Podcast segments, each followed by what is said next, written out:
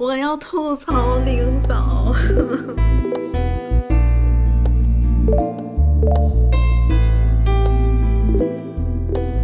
Hello，大家好，欢迎收听陶克斯，我是巴图，我是小追。这两天咱们一直都没有录新的节目，已经过了有一周多了吧？嗯，是的。嗯，这一周多的时间呢，我一直在学习新的一些啊剪辑啊，包括对录音的一些知识。我就发现我之前跟你提到的，呃，对于声音的要求和声音的后期的处理完全是错误的。但是我那个时候我还觉得我是，是啊，我那个时候还觉得我自己是特了解特多了，然后还在没跟你讲什么，哎呀，这个。Podcasting 啊，或者 Broadcasting，就这种播客的声音或电台的声音，就是应该稍微闷闷的、低沉一点的，怎么怎么样的。后来我发现，其实我只是呃看了一点点东西，理解是有偏差的、有误解的。我这一周多的时间又重新的学了更多的关于，比如说里边的呃声音，比如说是从多少赫兹到多少赫兹啊，然后超过多少赫兹以上会是什么样情况？我们的人的声音。男生和女生在多少赫兹的范围之内会有什么样的差别呀？我了解了更多更基础的层面的一些知识以后，我再来回听咱们以前录的节目和我做的音频后期，啊，我都好想删掉，重新再上传。所以你买了一个新话筒。所以我没忍住买新话筒，哎，这也是个误区啦。其实啊，我买那个新话筒纯粹是因为它打折，我实在是没有办法抗拒。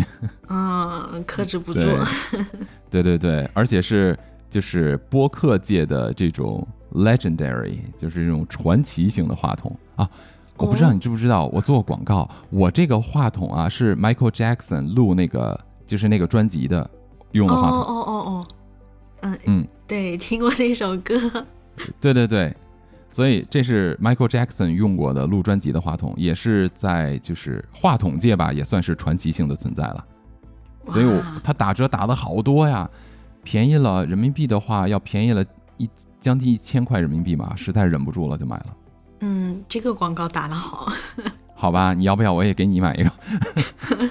好呀。嗯，行好。啊，行好。都已经过了，不是得等明年了吗？嗯，可能是我看一看吧。反正大家记住啊，那黑色星期五一定要上网看一看，打折力度绝对超过双十一。嗯，OK，咱们这话又多了。对，说到我刚才这种呃，了解了很多新的就基础性知识以后，我就发现我以前的这个声音处理是有非常大的问题。但是呢，我反思了一下，为什么我那个时候那么自信的可以告诉别人，什么 podcasting 啊，broadcasting 应该是如何如何的声音啊？现在其实想想，就是因为获得了一点信息以后，就变得很自大。其实是真的是无知导致的自大。嗯，就是知道的太少了。对，就像达尔文讲的嘛，呃，人获得自信的最简单的办法就是用无知来获得自信，所以就是无知且自信嘛。其实，你，在生活当中，我们这样的人遇到过很多很多了。是啊，其实我有的时候也觉得自己挺无知的。那你的境界很高啊！啊，但是我不会自信。那你这个境界就更高了。很多人是，我觉得最可怕的就是他根本就不知道自己无知。就像我们今天的。聊的这个话题的理论根据叫做邓宁克鲁格效应嘛，也叫达克效应。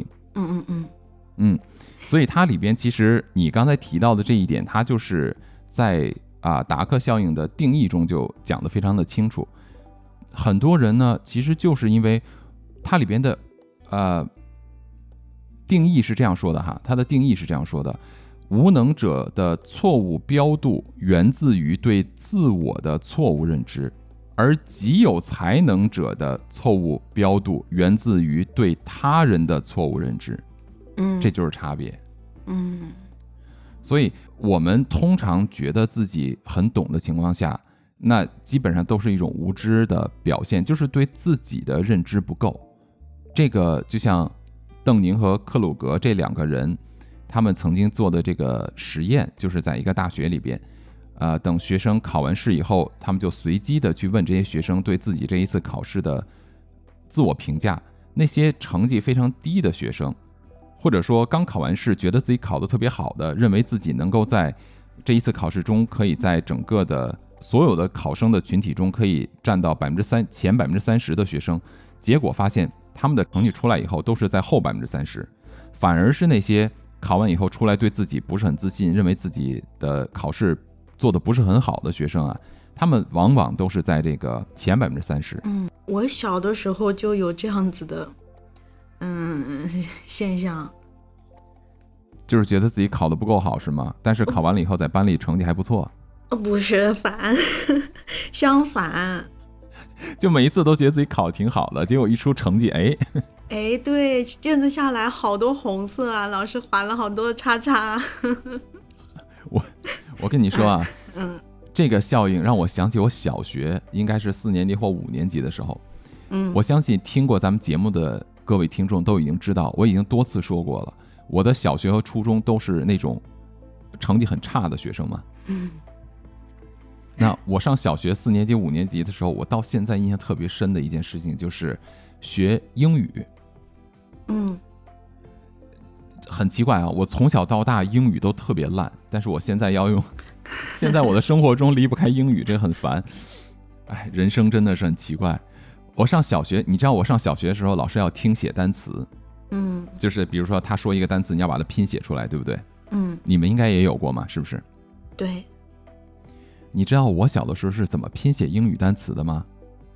中文代入是吧？差不多，而且我还觉得自己特对。有一次我特别自信的老师。在那边啊默写，然后我就在底下夸夸夸的写，结果最搞笑的是什么？我的一个同学看我一直在写，还觉得我什么都会，他就一直往我这边看，想抄我的，你知道吗？后来老师发现了他想作弊，就走到我这边来，就拿起我的卷子看了一下，然后就跟那个人看了看，那个人说：“嗯，还好你没抄上，他全是错的。”因为我当时，我当时写是这样的，我我我小的时候我就说，哎呀，原来英语这么简单，是怎么弄？因为不都是二十六个字母嘛？我觉得我找到了宇宙的钥匙，你知道吧？所以，比如说老师默写一个单词，说，比如说这个啊，Clark，然后我拼写是什么？科克勒啊辣。拼音代入，对，就把三个音节再换成拼音代入，因为都是二十六个字母嘛。我还说哦，原来英语就是这个样子的。嗯，结果就写的特别的自信，嗯，零分没有一个对，对。嗯，用你的凡事都有两面性的这种思维方式的话，应该说，嗯，这个孩子还是蛮聪明嘛，至少知道找规律。自我安慰你 哦，所以看两面性，有的时候是自我安慰，是吗？对呀，当然啊，调整心态，自我安慰，是不是？哎，无形的欺负你一下。哼，嗯，我发现就是很多人年轻的时候都会这样子，有一种无知且自信的通病了。是，确实是这样的。你这是又要开启吐槽模式了，是不是？对啊，吐槽，然后吐槽男生好不好？啊，可以可以，我我特别喜欢听吐槽男生的事儿，真的。你也是男生？我是老男人嘛。嗯嗯。所以我已经过了这种无知且自信的年纪了。嗯，我就特别想听那些年轻的被吐槽，你知道吧？谁让他们年轻呢？活该。嗯，就是这种恨恨的说，嗯。就很讨厌，嗯，好，我特别就很讨厌那种，就是，嗯，其实有些男生他们其实很不懂礼礼节啦，然后但是他们自己不知道不懂礼节，然后就很奇怪，哎，为什么我不讨女生喜欢呀？还觉得自己特别绅士是吧？觉得自己特优秀？呃，自己特优秀倒是的，哎，你说，为什么有些男生都特别喜欢看那种黄色玩笑啊？那他们会觉得自己好幽默，你是在说我吗？你知道不？但是你知道不？就是其实女生对于就是讨厌的男生，或者说不熟悉的、不喜欢的男生，其实他们开黄色玩笑是非常反感的了。对对对，就就这种是没有尺度的，不知道自己在对方的心中的位置，就特别拿自己当回事儿，是吧？哎，对，就完全没有这种人人与人之间的界限感。嗯，是的，就很讨厌啊。这种人很多，是不是？嗯，对，很多。而且我觉得有的时候，而且男生他会对女生就是有一种在高高在上的感觉，然后嗯，去去要求这个女生应该怎样怎样怎样。嗯，就比如说，嗯，他就应该要求自己的女朋友应该要持家，太独立的女生不好。这种男生。哎呀，我不太好去给别人做下定义，所以咱们来分析分析，好不好？咱们来分析分析为什么？嗯嗯，我觉得其实说实话，这个例子它的成因非常的宽泛，就不单单是咱们今天的主题了，它里边可能会存在很多的文化呀，包括地域文化的生成，就这些其实呃维度会比较大。如果要是从我们今天的聊的这个主题来看的话，就是从这个达克效应上来看的话呢，我觉得男生有的时候他是，就我觉得可能中国大陆的男生吧，有一些年轻的男孩子呀，他们可能是信息偏差造成的，就是他们的信息不够丰富，他们可能是被一些所谓的。这种什么传统文化，你知道这个，这又是另外一个大的话题。我我其实还很反对，什么事情都往传统文化这个上面去扣。他被很多这个所谓的传统文化影响，他没有见过其他的文化，他也没有见过其他的社会形态，他也没有见过其他的这种社会结构中存在的人与人之间的关系，他就认为自己的就是对的。这其实就是一个典型的自身文化的无知。且自信，对他就是圈子太小了，没有办法呀。我们不是现在都盲目的宣传文化自信嘛，对不对？嗯嗯嗯嗯，我觉得文化自信没有毛病啊，文化自信没有问题，但前提是你得知道文化到底是什么东西，你再自信去啊。你不能什么都自信。我给你举个例子，特别有意思，就像你说的，刚才你提到的这个案例哈，我的一个朋友，一个女生，呃，北京的，她老公呢。他们两个人有一次去参加她的朋友的婚礼，等于是我这个女生朋友的闺蜜结婚。她的这个闺蜜呢是一个内蒙的女孩子，她老公就是她嫁的这个男生呢是山东的一个男生。我这边没有地域问题，我说这个地理位置是因为我相信在中国大陆没有人会否定所谓的中原齐鲁之地他们的一些这种思维方式。OK，这个没有任何的地域黑。我说到这儿的时候，我们就说他后边发生的事情。啊，她老公是一个非常优秀的男生，就是她的闺蜜呀，呃，嫁的这个男生是一个很优秀的男生，他是嗯北京医科大学的医学博士，现在在北京的一家三甲医院工作当医生，非常优秀，平时也很好，也没有像你说的那种所谓的大男子主义啊，这种莫名其妙的这种自信没有，嗯嗯。嗯，但是呢，他在结婚的时候，我这个朋友到山东那边去参加婚礼的时候呢，就在。这种结婚宴席的桌子上，基本上来的都是男方的亲戚朋友之类的嘛。嗯，开始的时候呢，也都没有什么事情。我这个女性女生朋友，就是她旁边坐了一个男生当地家的不知道什么人啊，亲戚还是朋友的，就开始给她介绍，呃，山东的风土人情啊，地方一些特色呀。其实我觉得这些都没有问题，是不是？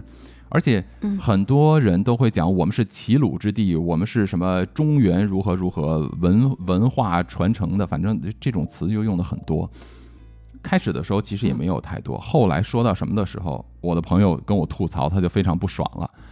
他就说到说我们是齐鲁之地如何如何，到后边说如果要放到以前的话，你们女人都不能上桌吃饭的啊。这个是就是男权主义吧？这个其实不是男权了，这完全就是无知了。啊，一会儿我再我再说为什么不是男权哈。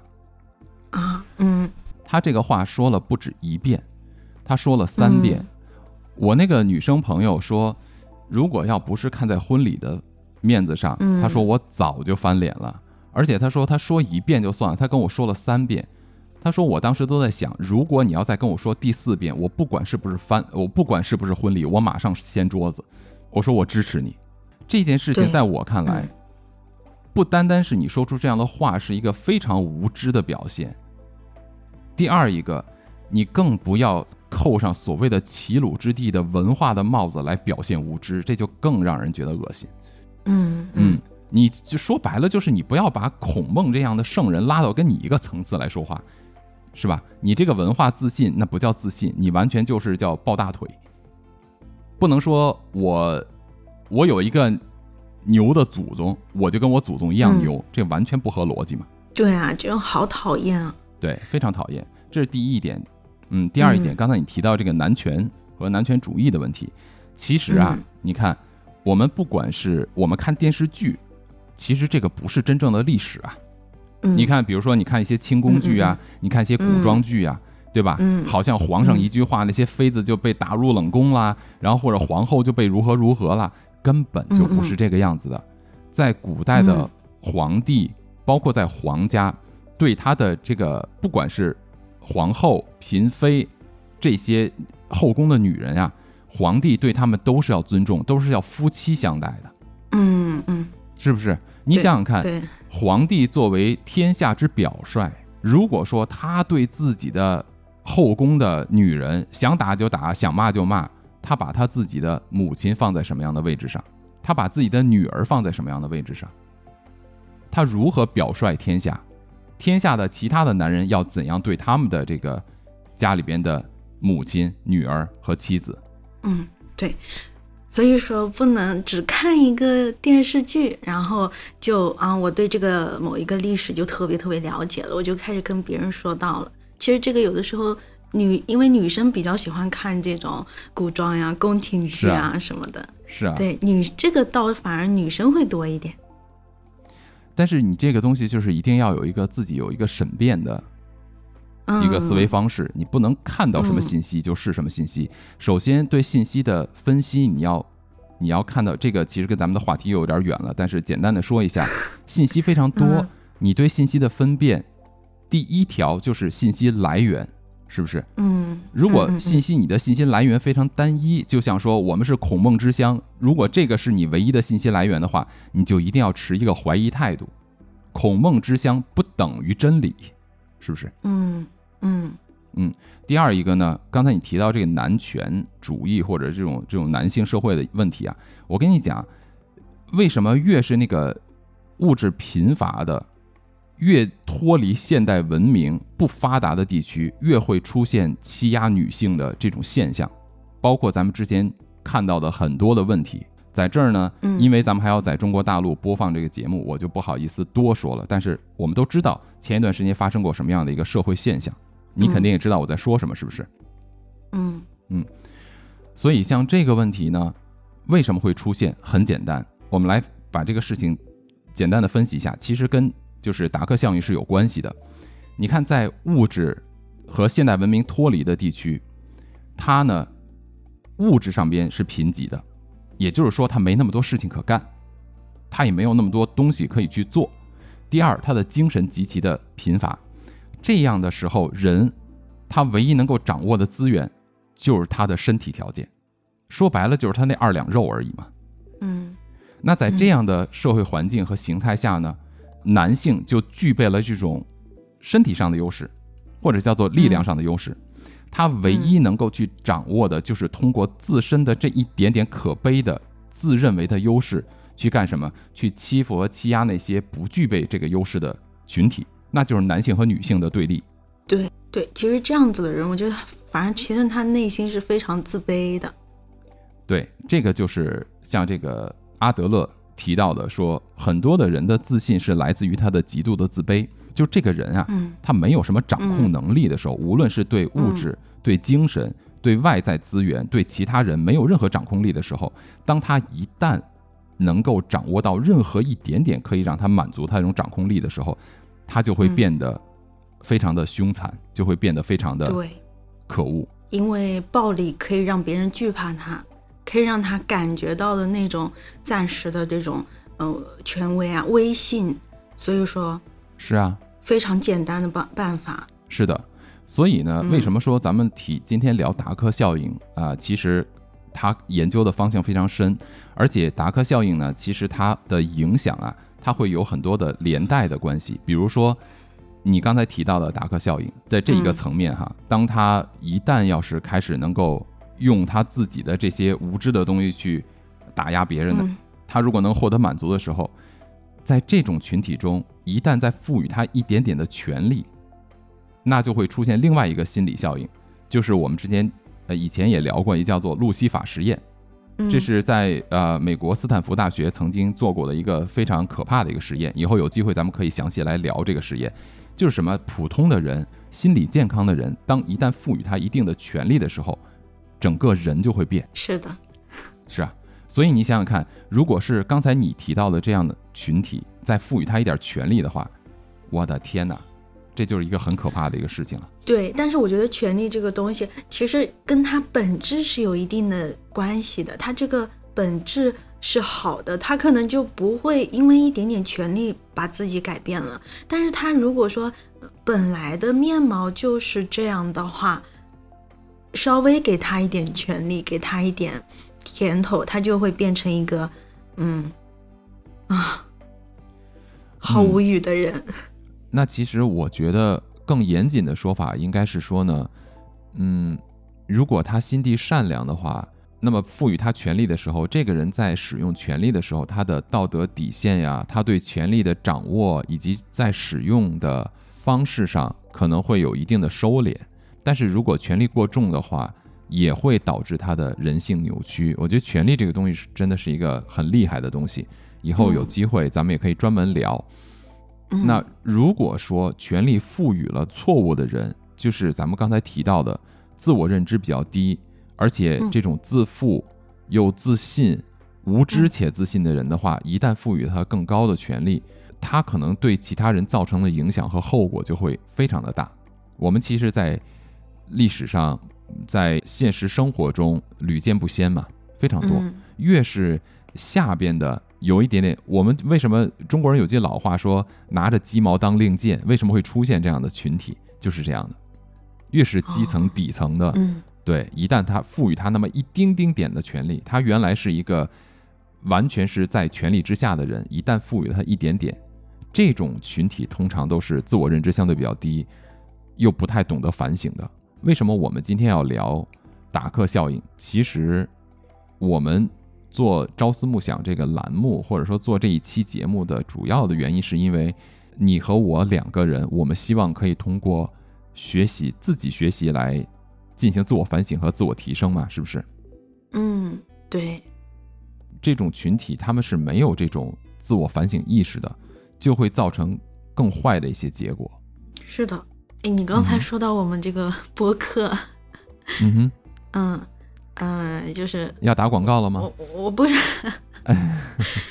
我突然想起来，就是嗯嗯，真的就是需要有的时候要跳脱出来，我们要站在一个旁观者的角度去看我们自己，去听我们自己，才能知道我们自己的缺点在哪。就比如说你刚才说我们播客，我就突然想起，就是现在我我有的时候会鼓起勇气去听，然后就会发现一些。对，然后就会发现一些 问题，是是是，缺点，对，所以要不断的反思。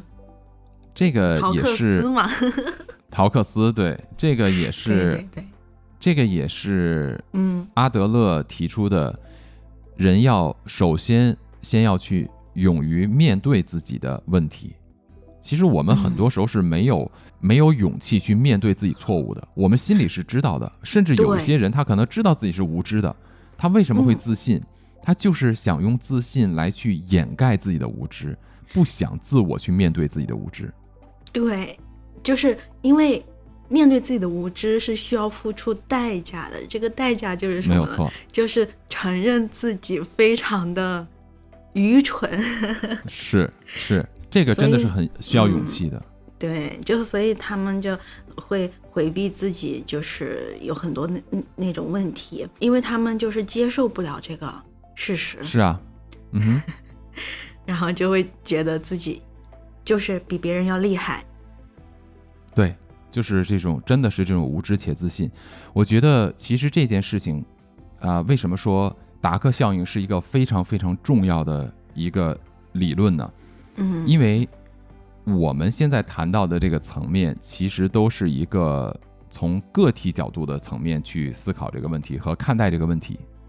但是如果把它放大到一个社会层面，那就是非常恐怖的一件事情了。对，你看，威廉·莎士比亚他在他的那部作品叫做《皆大欢喜》里边，其实就提到过这个。他提到过什么？嗯他说：“傻瓜认为自己是明智的，而聪明的人认为自己是傻瓜。”嗯那这个问题就就来了，嗯如果一个群体性的环境，大家都是傻瓜，却认为自己都很棒、很聪明、很厉害的话，嗯，那么这个群体的傻瓜就会越来越多，因为这种群体效应会传染的嘛。对，就是嗯、呃这样的人，他们都能还能找到同样的人，比如说就物以类聚嘛，然后特别喜欢集中在一起扎堆去，嗯，比如说议论别人啊，或者说嗯谈论某一件事情啊什么的，就很多。你看这个问题就在哪儿呢？因为为什么会造成这种无知啊？它里边有几种原因。从个体的原因，咱们刚才提到的，就是嗯自己不会去面对自己的、呃问题，不敢于面对自己的自身不足。嗯另外一个是什么？另外一个很大的问题来自于他的知识偏差，也就是他的嗯信息偏差造成的。嗯信息的偏差就会导致认知的偏差，而这种信息偏差、认知偏差是变成群体性的问题的话，那就没有办法了。就好像说，啊、你比如说刚才你说，呃，人和人之间会相互产生共鸣，对吧？嗯我说这个东西是对的，你也说这对的，哎呀，咱俩是哥们儿了。那如果这嗯对对对两个人，如果这两个人的信息都是认知都是在偏差的程度上的话，他就会一传十，十传百，而且根据羊群效应啊，嗯比如说一个人他知道事实是什么，他如果在一个这样的整个的群体氛围中的话，他会产生自我怀疑。对，如果你你把他孤立到这样的群体中，他就会自我怀疑了，他会认为自己有问题，不对。嗯，对，就是因为在这个环境里面，就是这个东西其实是对的，然后嗯、别的人都说不嗯对，然后你就没有自信的话，就没自己立场不坚定的话，就会偏向他们去。是，其实你这个立场坚不坚定，还有一个也是信息的问题，就是如果说你是被关在这样的一个信息环境中的话，那么你是完全没有办法去连接到跟你有同样这种正确认知的群体的话，你就会被孤立。相反，嗯如果说即便你人是在这样的群体中，而你呢可以联系到跟你一样有正确认知的群体的时候，你就虽然你身处这个环境，但你不会觉得自己是孤立的，你可能会觉得自己很难受，你生活的会很难受，但是至少你不会认为产生自我怀疑嘛。你不会认为自己是错误的。你看嗯这个问题就很可怕呀，可怕在哪儿？无知且自信的人不会面对自己的问题，不会进行反思，他会活得很快乐。对，是的，这些有自我认知的人，敢于面对自我问题的人，他如果生活在这个群体环境中，却无法获得这种精神上的支持和这种啊、呃认知上的支持的话，却被孤立在这样一个无知且自信的群体中的时候，他又会进行自我反思，这个就很难受了，这个就会就这个人就会活得很痛苦，真的会很痛苦。真的会抑郁吧？是啊，所以我才说，如果从个体层面的话，它是一个看起来没有很大的影响，但是如果把它放大到一个群体上边的话，这个产生的结果就是一个说的比较夸张一点，它是一个非常可怕的一个结果。对，而且他们就是聚集起来之后会攻击其实有道理的人。嗯哼，更加可怕的是，一旦被别有用心的又有足够力量的人或者群体来使用的话，那就会出现极其可怕的结果，比如二战时期的希特勒，嗯。是不是？嗯，对，嗯，咱们今天聊的呢是这么一个现象，我们不嗯聊具体的历史类的东西。嗯所以咱们点到为止。大家有兴趣的话，可以自己多去进行一定的研究，不要让自己的信息过于的偏差，去了解一下希特勒和当时整个纳粹德国的成因是什么，看一看为什么当时的人会有这样的群体性的这种反应和现象，为什么可以毫无人性的把犹太人非人的待遇可以建立这种犹太人的集中营？我们再往前推，为什么欧洲人白人在不断的反省自己在历史上犯下的错误，对其他人种犯下的错误？我们听到的这种人种问题，都说美国什么人种问题，总是以为只是黑人和白人之间的问题，其实不是。这个人种问题，整个欧洲白人在反思的是什么？是白色人种对其他所有有色人种造成的嗯伤害，其中也包括，比如说岛上的这些啊，我们叫棕种人，或者包括像东亚地区的黄种人。你们如果有兴趣的话，小追记不记得以前咱们聊天时候，我看过那个我们说过一叫做 Human Zoo，记得吗？嗯，记忆力不太好。人类动物园呀，哦哦咱们之前，呃对你可能这个名字你不记，但是人类动物园你记得、对不对？嗯就是当时的欧洲白人把抓来了很多就是不同大陆板块的人，然后呢把他们这个集中起来，关成一个动物园，让欧洲的这些白人来参观嗯不同肤色、嗯不同群体、不同文化背景、不同生活状态的人，就像动物一样去观察他们。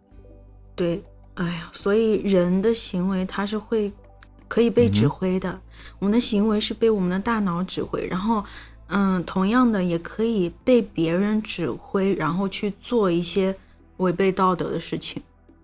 违背道德其实都算好的了，嗯因为违背道德做事情，它是一个选择。嗯如果做的事情是违背人性的，嗯，这个才可怕。嗯嗯它就不是一个选择问题了，它是一个无意识的行为了，这个就非常非常可怕。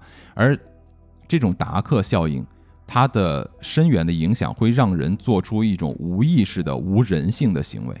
为什么？因为他认为他是对的，他认为自己是个人，做的是个人性，就好像嗯比如说我们在大马路上问任何一个人，嗯对吧？在生物环状态下，你自己给自己的定位是什么？他一定说我是个人类嘛。嗯有没有人出现说我是个猫，我是狗？还真有。比如说英国啊，有一个女人，她就认为她自己的灵魂其实是只猫，她是被 trap 或者说对，她是被这个关在了人类的这个躯体中，所以呢，他的生活就把自己变成一个猫的生活。他会穿一个假的猫的耳朵，戴一个假的猫的尾巴，然后他在家的时候就会趴在像猫一样趴在各种地方，然后吃东西也像猫一样吃，喝水也像猫一样的喝。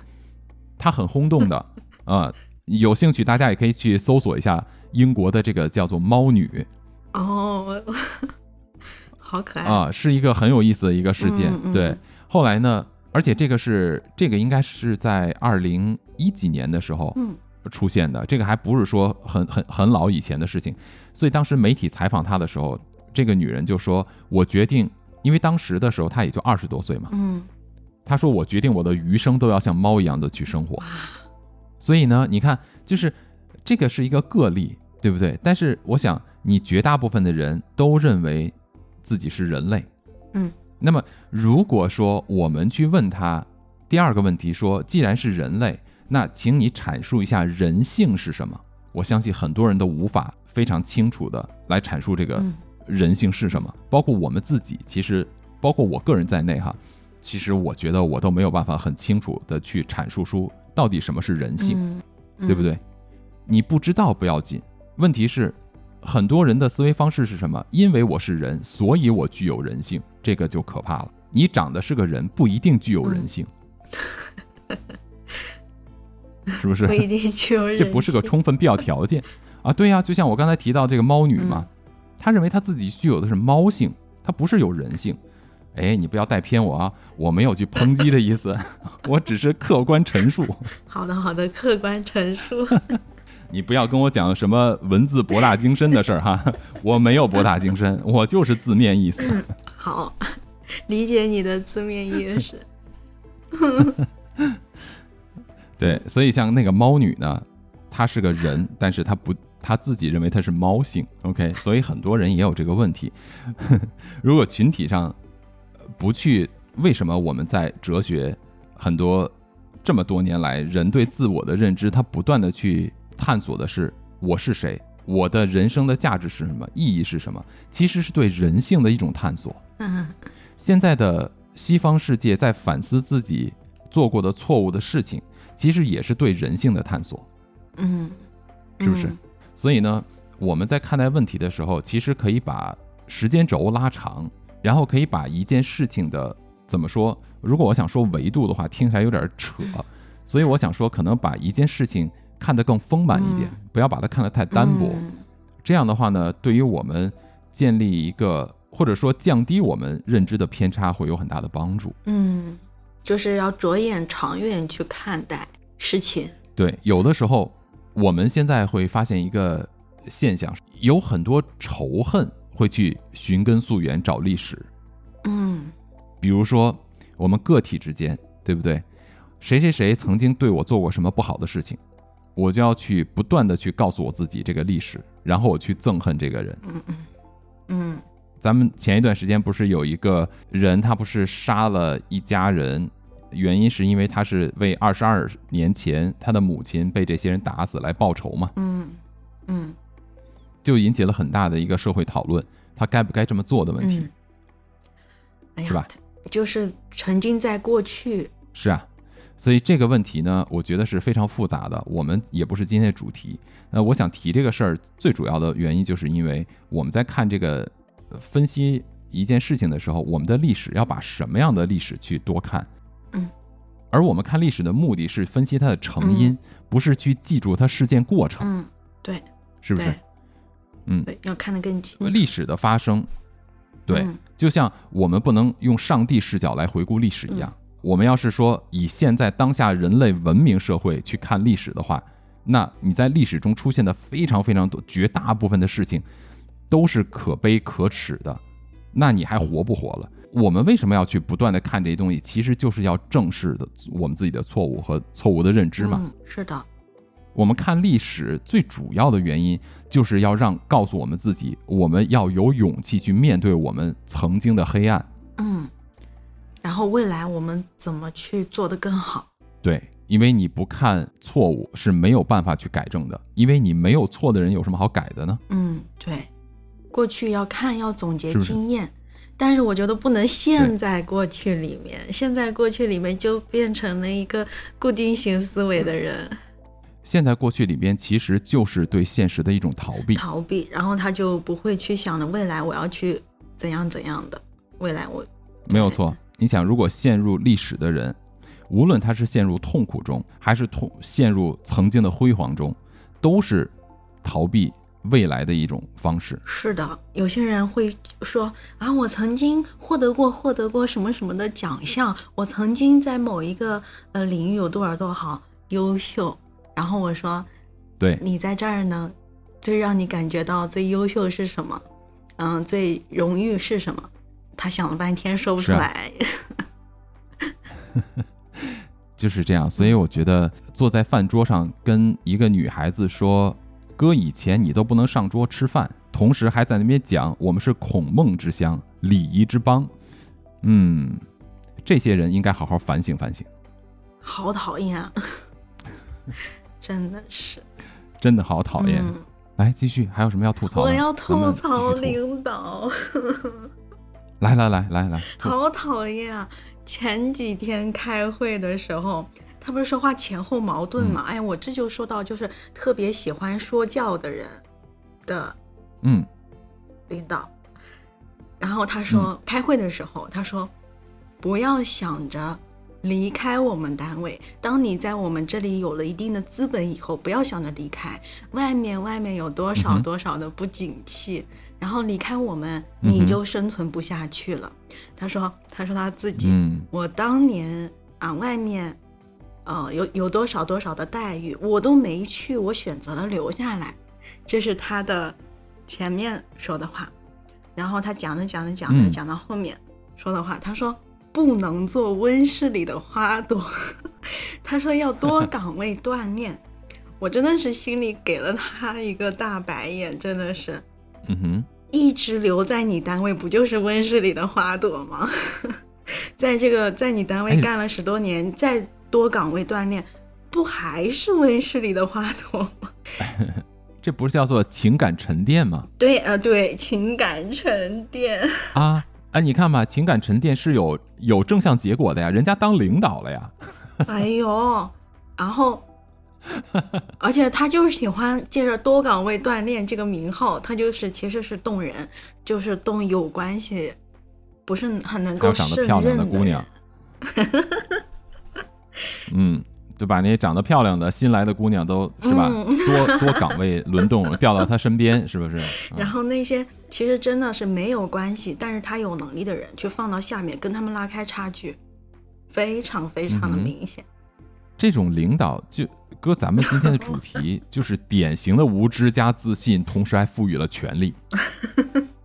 完了，吐槽领导是吧？胆大包天！我要把你这一段放到不要，嗯，我要把你这一段剪到最后开头，最后边吗？不，我一定要放到开头。哎呦，嗯，怪不得到现在我都不知道你叫什么呢？你是怕我这手里拿的你的黑资料太多了是吧？对呀，我还要生存下去，对吧？多不容易啊，太不容易了。过关斩将的感觉，对。那咱们咱们来分析一下你的领导的这种个人的经历和背景，好不好？看看是不是符合这个效应嗯，我猜一猜啊，他应该是出身在一个相对贫寒的普通家庭吧？贫寒我不知道，一定是个普通家庭啊。嗯，我说的贫寒是相对的嘛？是不是？嗯。他多大岁数？三十多岁？no，近五十岁哦，那那基本上就是贫寒的家庭，那不用说什么。年代这个年代，对呀，这个年代赋予的肯定是贫寒的家庭。对，你想他在小的时候，当时的经济情况是什么样子的嘛？对不对？四五十岁的时候，还是在呃，要么是改革开放最开始的阶段，或者说还没有开始改革开放的时候。你想那个时候，除了北京、上海、广州以外，连深圳都不存在。那你想想看，其他的地方它能好到哪里去呢？所以我想说的意思是说，他这样的情况呢，就会造成什么？造成他的视野很狭隘，嗯，视角非常窄，所以他看待事物非常的狭隘。他能够改变生活的方式也非常的单一，所以他才能够说得出这样的话。他认为啊，是外在造就了他，而不是他造就了外在嘛。嗯，对不对？那不然的话，他怎么会说？你看我以前怎么怎么样，我要留在这儿，呃，我才会有今天。他觉得他自己是个成功的人，对他觉得自己感情沉淀在这儿了。他不光觉得自己感情沉淀在这儿，在这儿了，他还认为自己的感情的沉淀获得了非常正向的结果，就是我现在是有权生活的也好，我已经是啊。是吧？我的整个的社会阶层都改变了变化，他才可以这种大言不惭的出来说。很简单，就像我们用几个比较有名的人说说这个事儿，我觉得吐槽很有意思。曾经王思聪说这个汪小菲，你看咱们又凑一个社会热点，是不是？王思聪曾经说汪小菲，他们和大 S 这两口子说的是什么？就是就你兜里那两个钢镚儿，别在这嘚瑟了，对不对？所以什么意思？我觉得汪小菲的从经济条件上来讲，可能对于我们大多数人来讲都是非常非常有钱的阶层了，而王思聪却可以用这样的说话方式来去表达，我觉得很有意思。呃，在这里我大概说一下，就以前我对这个人其实没有什么感觉，我也不知道了。不过后来有些发生一些事情，我觉得这个。这哥们儿还是还有点意思，我对他没有什么太多负面的这想法。对，所以说这个话的意思，就像你的领导也同样，他其实没有见过什么真正的、真正呃，他比较在乎的这些所谓的权利呀、地位和财富的人。嗯，就我觉得他应该没什么见识了。说白了就是，还有一个，他就是给你画饼，或者他就是揣着明白装糊涂，是不是？对。就给你画饼，我觉得这可能性也很大。上一期打广告，上一期上一期打广告，对，所以大家一定要分清楚什么叫有毒的饼，你知道吧？真的是有毒啊！一定要听一听我们上一期什么叫有毒的饼。对啊，心里给他一个大呵呵，讨厌。还有什么？还还有同事，来来来来来来，这真的是无知，这个真的是无知。嗯嗯嗯，好说吗？好说啊，没关系啊。呃，就是，嗯，就是我们要，比如说，我们要增补一个纪委委员嘛，嗯，纪委嗯委员，然后需要有一个陪绑的，什么叫陪绑哎，就是陪着的，哎呀，他就是陪着的嘛，就是，嗯？哎呀，这个我不能说，啊啊啊啊！好好嗯好，哎呀，已经说的特别明白了。然后，然后我那个同事，他就说，嗯，嗯那让某某人陪绑吧，他就这么说。我说不行，他不够资格。嗯然后他说又没关系，不就是个陪绑的吗？嗯不够资格，哦不可以吗？然后我就说不行。哦然后他后来还去问别人，我就觉得，啊、我心里好多个大问号。我说，这个都不知道吗？难道最基本的常识都不知道吗？嗯哼怎么胜任这个工作呀？嗯，他们又不会去进行自我反思嘛？对他前面语气特别肯定的说，不就是个陪绑的吗？又没关系。嗯哼。啊，嗯好吧，罗素曾经说过，说我们这个时代嗯。让人特别困扰的事儿之一啊，嗯。就是那些对任何事情都确信无疑的人，其实很愚蠢；而那些富有想象力和理解力的人呢，却总是怀疑，就自我怀疑啊，嗯或者是很优柔寡断。嗯，对对对对，你看刚才这个例子，其实也是这样的。你像你呢，你呢是可以在工作中会看到一些问题，你也会自己去反省，你会比较警醒的。而这些人呢，就他对事情就这件事情，比如说我要找个陪绑的，对吧？嗯这个事情本身就是一个确信无疑的事儿，一要做这件事儿就得有个陪绑的，嗯。这种就很愚蠢呀、这个是必须有一个啊，对对对，这个也没办法，没有人去怀疑过说陪绑这件事情该不该做，或者说对。你们做这事情到底需不需要陪绑的？他就认为这件事情就应该这么做，这就是对事情确信无疑嘛，嗯，这不就很愚蠢吗？对，哎，但是话又说回来了，如果我是拥有权利的人，我是希望愚蠢的人多一些，还是聪明的人多一些呢？啊，哇，这个话题好恐怖啊！好哎，难呐、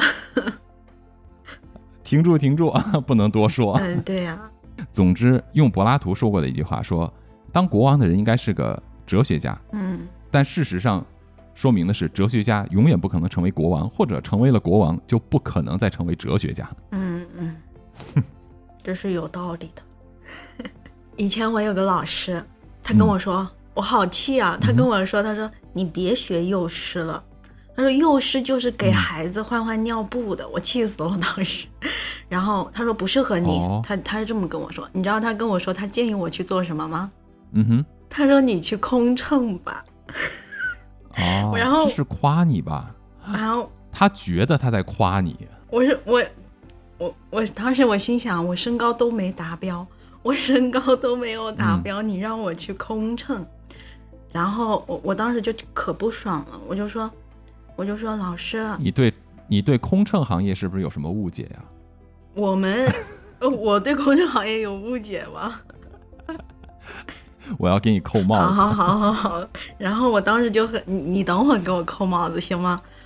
我当时就说，嗯，我说老师，我说我和你换一下腿，我当时考虑可以考虑去空乘，然后他又不说了。啊、我火的点是我觉得你这个因为他说回答的好机智又。是换尿布的，我真的是醉了。教这个专业的老师居然能说出这样的啊话，我觉得真的不不不，很奇怪。他不是教我们专业的，嗯哦嗯，他是什么？他不理解，他不不是教我们专业的，哦嗯，教好吧，好吧，好吧。教什么的我就不说了。为什么呢？为什么你有这么多不能说的话呀？好奇怪啊！哦，那我说他教语文呢。哦，你刚才要说我什么？没有，开玩笑嘛。我说给你扣帽子，你你对空乘是有误解吗？啊，有误解吗？没有误解，你就是腿不够长嘛。好讨厌啊！如果要是大家今天听了我们的节目以后呢，对达克效应有这么一点点的好奇心的话，也鼓励各位多去，再更多的去了解达克效应啊，更深层的一些研究，包括它跟一些心理学相关的联系，包括一些社会学相关的一些联系。这样的话呢，我们可以配合自己。不断的自我认知嘛，然后不断的进行自我反省，嗯，可以来提升我们自己的个人的人格，来进行自我成长。嗯，当我们每个人都不断的能够自我反省、自我成长的话，我相信这个整个的群体才会产生这种质的变化。嗯。才会把真正的一个群体性，慢慢的随着一代一代人在不断的提升嘛。我觉得这个才是文明进步的一个象征。我们不能总活在过去的辉煌，老举着我们的文化有多么牛来活在这种假象里边嘛，对不对？对，所以我们要打开我们的圈子，嗯，和不同的人交朋友、交往，然后去了解多方面的、呃多维度的一些知识，多去思考。我在这里说一句得罪人的话，就是那些认为自己的文化是世界上最先进、最优秀、最辉煌的文化的人，这种群体，你们可以吐槽我，但是我还是要说你们，就是因为没文化，没见过其他的文化，没阅读过其他的文化，不了解别人的文化，才觉得自己很厉害。你们就是井底之蛙。对，其实这个社会都是我们都是。都是在进步的嘛，就是如果说一个人他感受不到差异的人，嗯哼，他其实就是在倒退。哎，总之啊，不要让你自己穷的只剩拿自己的文化吹牛逼了，好吧？OK，那欢迎各位收听陶克斯。今天我们说的话有点狠，但是呢，我觉得很出气。我也是。好，那咱们下期再见。下期再见，拜拜。哎，你再把那个陪绑再跟我说一下吧，我真的不知道什么叫陪绑。那陪绑就是需要有一个差额的，这个差额是要落选，然后领导其实内部已经定了是谁，那么就要有一个陪着，